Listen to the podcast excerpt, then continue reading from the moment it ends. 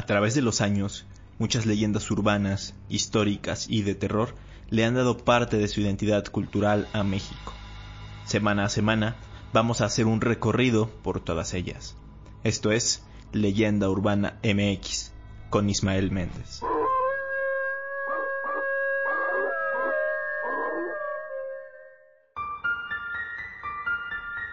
¿Qué tal? Bienvenidos a Leyenda Urbana MX, el podcast de leyendas que pueden escuchar cada domingo para cerrar la semana o bien para empezar una nueva.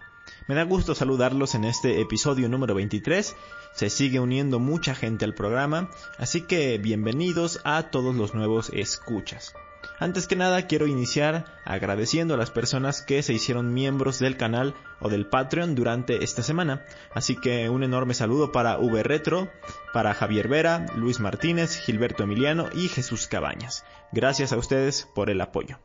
Les tengo una noticia importante y que me emociona mucho, y es que ya pueden entrar a mi sitio web oficial leyendaurbana.com.mx. Ahí van a poder encontrar noticias relacionadas con todos los temas que tocamos aquí, leyendas, opiniones y otros artículos de interés.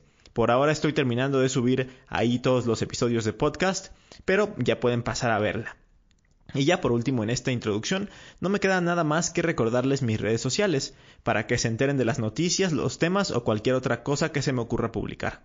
Y son tanto Facebook como Instagram, Leyenda Urbana MX. Así, súper fácil. Dicho todo esto, vamos con el tema de esta semana. Hace ya varias semanas hablé de la Castañeda, y uno que otro comentario relacionaba el tema con el Palacio de Lecumberri, esto porque los dos son sitios que se inauguraron durante la presidencia de Porfirio Díaz y además que tienen historias oscuras que se desarrollaron en su interior. Y la verdad es que sí se cuentan muchas cosas. No por nada uno fue llamado las puertas del infierno y el otro obtuvo el sobrenombre de Palacio Negro. Razones hay muchas y las vamos a conocer todas, o la mayoría de ellas, en este episodio.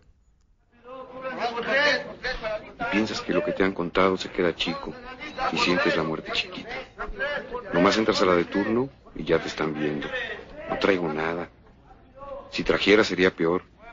O a lo mejor no. No nomás es lo que te pueden quitar o lo que puedas comprar con lo que te quitan. Nomás llegas y ya está ahí uno con cara de loco que murmura, bizcochito. Y otros que se secretean y te ven y oyes decir que ya llegó un quinto. A mí me han contado que les dan con un palo. Vives en el eterno terror.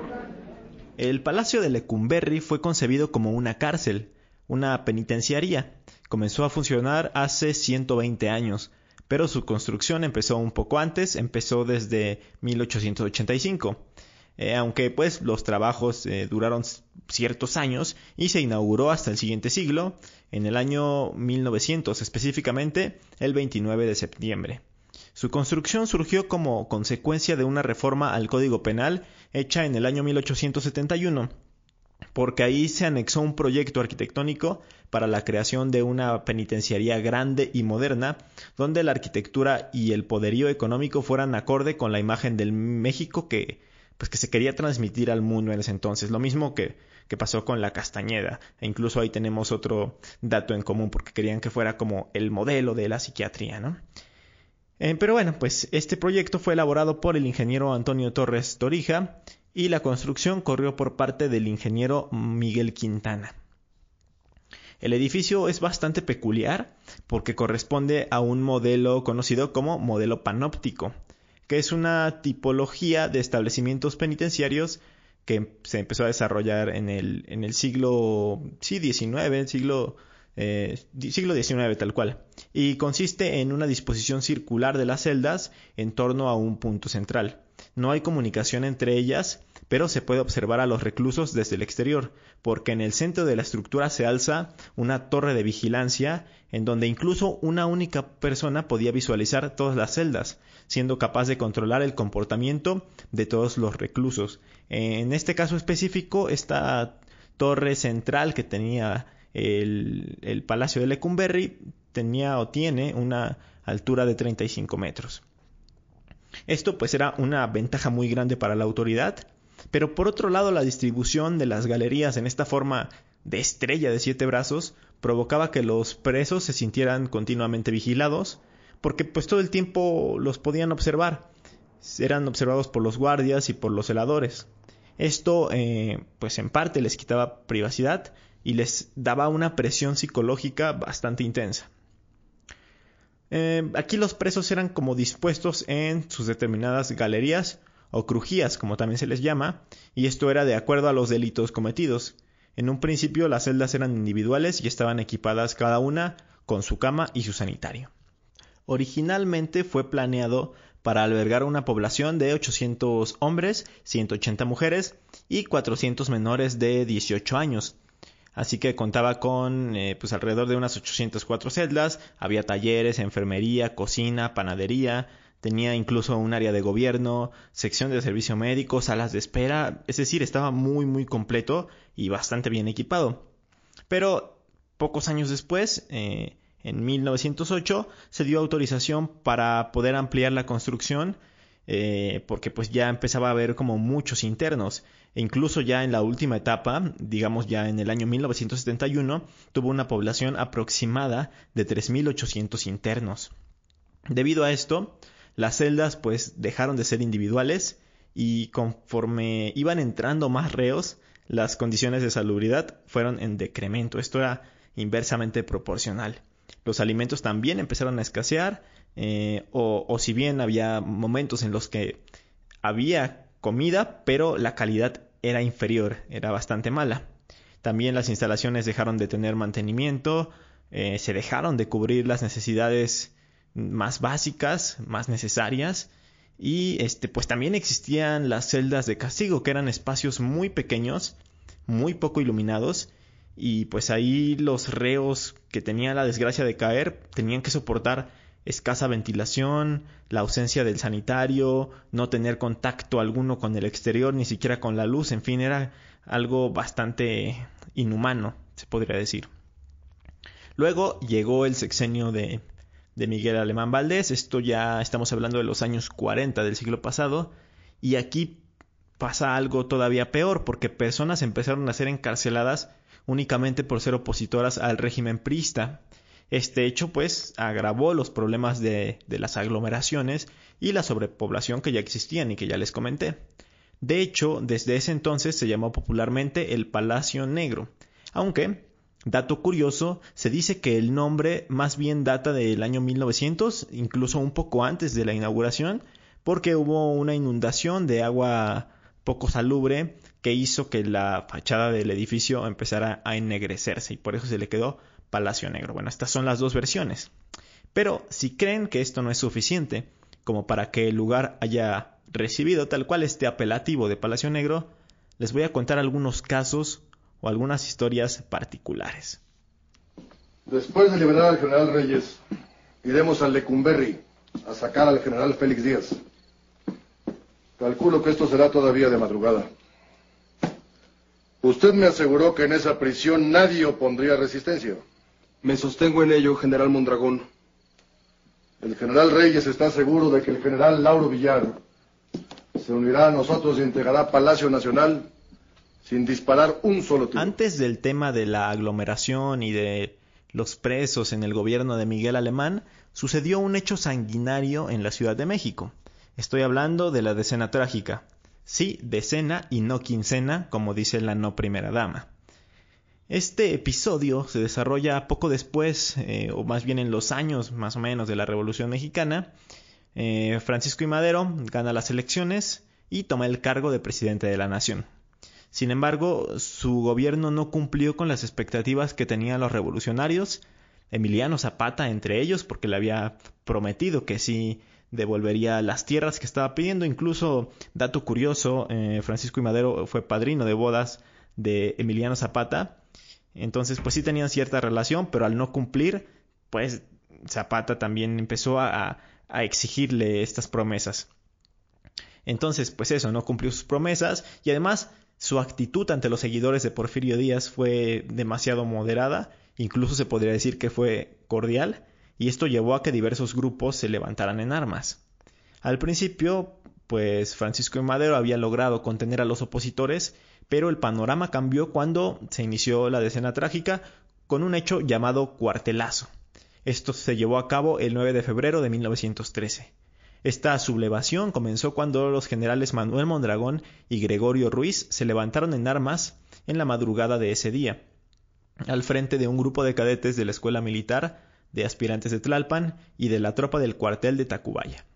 Su primer objetivo, lo tenían muy claro, fue el Palacio Nacional, ahí capturaron a Madero y al secretario de guerra Ángel García Peña. Ese mismo día liberaron a los generales Bernardo Reyes y Félix Díaz, que estaban del lado de los golpistas. Sin embargo, gracias a los simpatizantes del gobierno de Madero, el presidente y García Peña pudieron librarse de este primer intento de tenerlos en cautiverio. Pero bueno, ya luego de muchos días de enfrentamientos y tensiones, llegó pues la solicitud de renuncia de Madero y de, su vicepresidente, de José María Pino Suárez. Aquí el general Lauro Villar, que estaba a cargo de proteger el Palacio de Gobierno, fue herido y Madero puso al militar Victoriano Huerta en su lugar como jefe del ejército federal. Grave, grave error. El 17 de febrero, un día antes de que la decena trágica concluyera, Gustavo Amadero, el hermano de Francisco y Madero, descubrió que Huerta había pactado con sus opositores en secreto y lo delató. Huerta negó todo ante el presidente y pues Madero le creyó y lo dejó en libertad. Grave error por dos. Así, poco después, en la sede de la Embajada de Estados Unidos, Victoriano Huerta consumó su traición firmando lo que se conoció como el Pacto de la Embajada, un documento que destituía al presidente Madero. Este fue apresado poco después y lo obligaron a firmar su renuncia. A pesar de esto, de que ya había firmado su renuncia, Madero y el vicepresidente Pino Suárez, que no fue un general, como lo piensa Rocío Nale, fueron asesinados el 22 de febrero de 1913, pues a manos de los huertistas. ¿Y a qué viene toda esta historia? se preguntarán ustedes.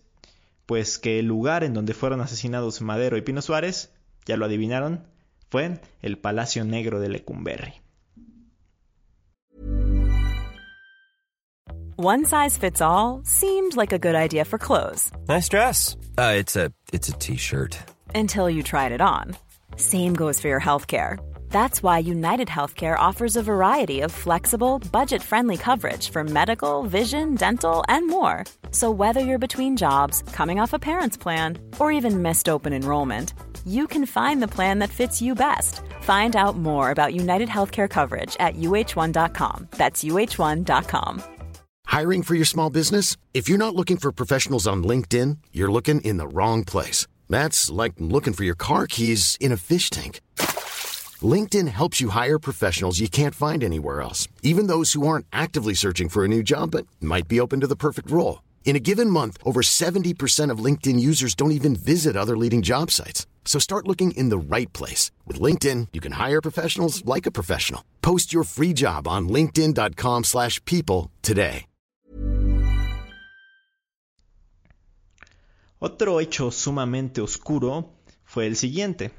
En octubre de 1968 se llevó a cabo una de las matanzas más crueles en la historia de México, un movimiento estudiantil que se manifestaba en la Plaza de las Tres Culturas de Tlatelolco fue abatido por el gobierno de Díaz Ordaz.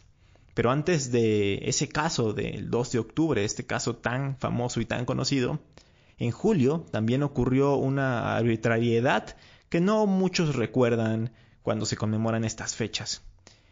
En uno de estos eh, movimientos de estudiantes fueron detenidos 43 jóvenes, un curioso número, ¿no creen?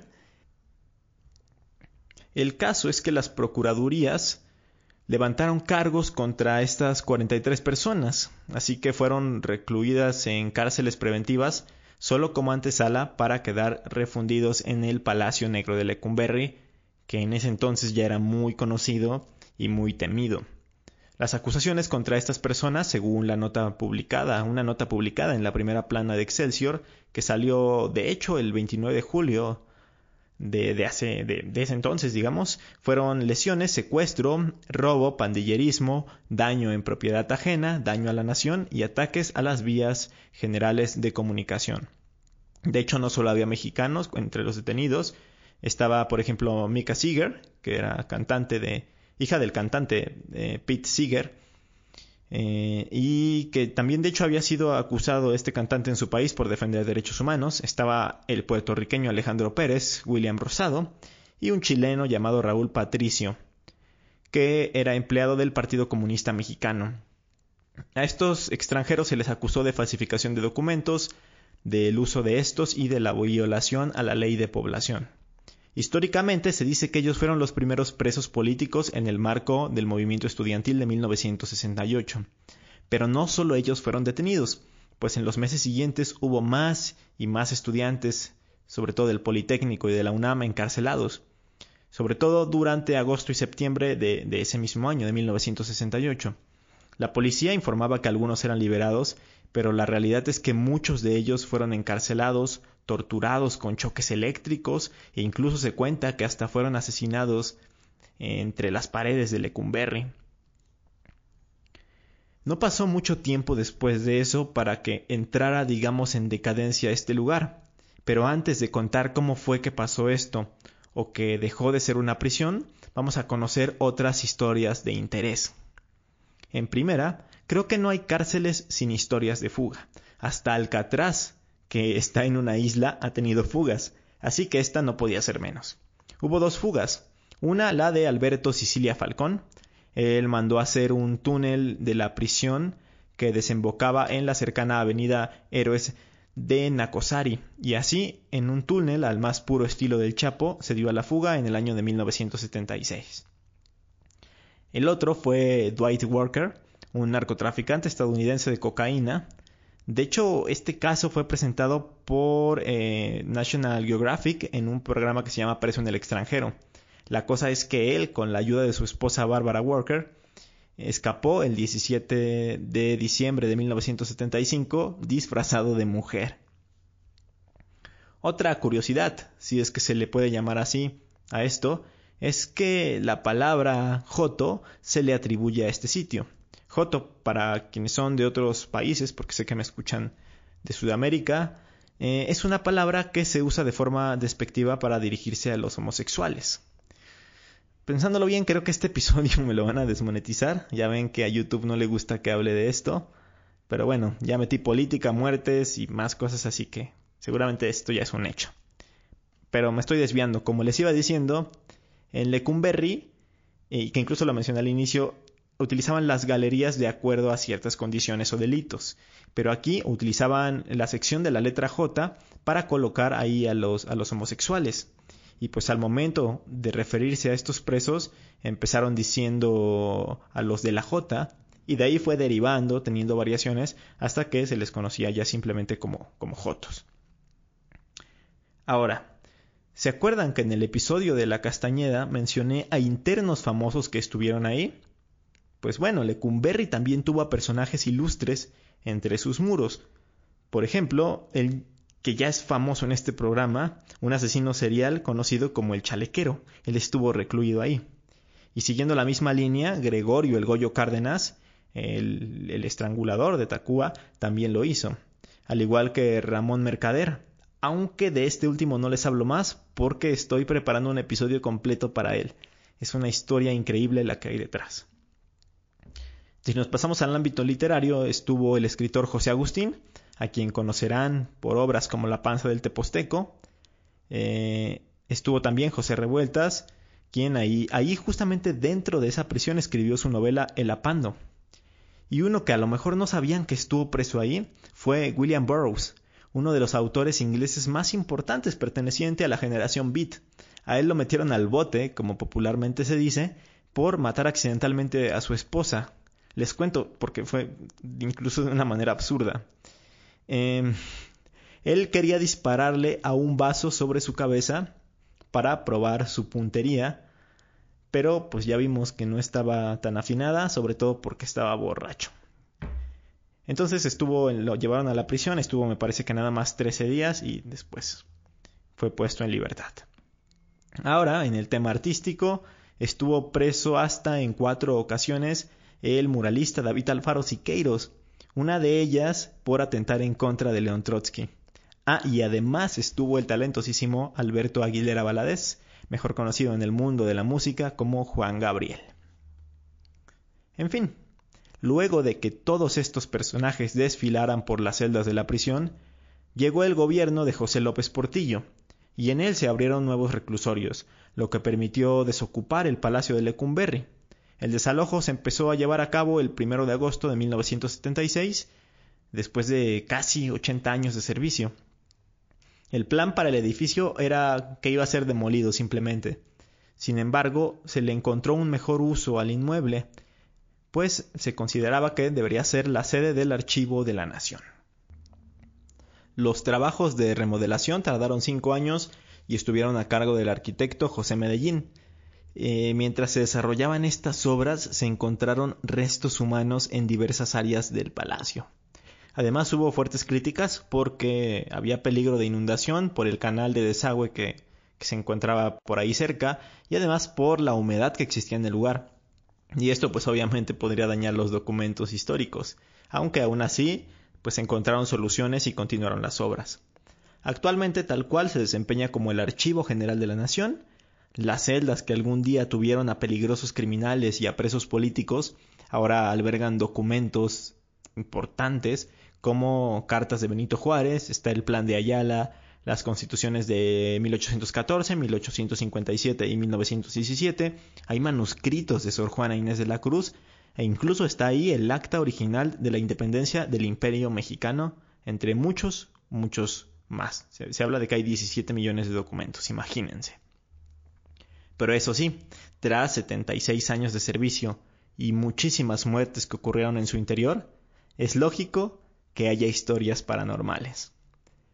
Una de las leyendas más contadas es la de don Jacinto, quien se le apareció a uno de los trabajadores y le preguntaba muy entristecido por su esposa. El empleado, intrigado por el fantasma, empezó a investigar por qué se le aparecía esta persona y encontró que el nombre del preso era Jacinto y que entró a la cárcel por una mala jugada por parte de su mujer y de su amante. Sin embargo, el alma de Jacinto seguía con la esperanza de que ella lo visitara algún día. Se habla de otra historia que se conoce como la del prisionero ahorcado. Era un hombre que se suicidó en un momento de distracción de los guardias tras ser condenado por un crimen que él decía no había cometido. Así que, pues en su desesperación, tomó las sábanas de su cama y se colgó de los barrotes. Algunos cuentan que su espíritu se aparece en ciertas fechas muy específicas. Y otros trabajadores y vigilantes hablan de sonidos perturbadores de lamentos, ruidos y gritos que se escuchan solamente por las noches. Si ustedes quieren comprobarlo por su cuenta, o simplemente si quieren ver el edificio, pueden hacerlo. De hecho, hay hasta visitas guiadas Pueden consultar horarios y más información en la página del Gobierno de México, gov.mx. La verdad no sé si por el momento esté abierto a las visitas por todo el tema de la pandemia, no sé, no sé nada de todos estos lugares turísticos, en qué momento se puedan visitar con total normalidad, pero estaría bien que se pasen a dar una vuelta a la página web para pues ver la información y ver si ya se puede visitar, porque es un edificio increíble, de verdad cuando están en este patio central y ven la torre de vigilancia, pues si te imaginas cómo tuvo que haber sido la vida de los presos ahí. Y pues también sentí toda la energía que hay porque porque sí se siente aún este tema de, de todas las cosas que pasaron. Tiene su, su legado histórico, pero también tiene su pasado oscuro. Entonces, pues es toda una experiencia visitar lugares con tanta historia y, que en los que sucedieron tantísimas cosas. O si no se pueden entrar, también pueden ver la película Nosotros los Pobres con Pedro Infante. Es del año 1949 y hay algunas escenas grabadas en el interior de la prisión. No sé cómo le hicieron para poder rodar esa película ahí dentro para conseguir los permisos, pero bueno, hay, eh, hay escenas de esa, de esa prisión en esta película tan emblemática del cine de oro mexicano. Mientras tanto, pueden contarme qué otras cosas saben del Lecumberri o si ya conocían todos estos casos. Saben que la caja de comentarios de YouTube y mis redes sociales están abiertas para que puedan hacerme cualquier comentario. Por el momento es todo, espero que les haya gustado mucho este episodio. Ustedes y yo tenemos una cita el próximo domingo aquí en Leyenda Urbana MX y hasta la próxima.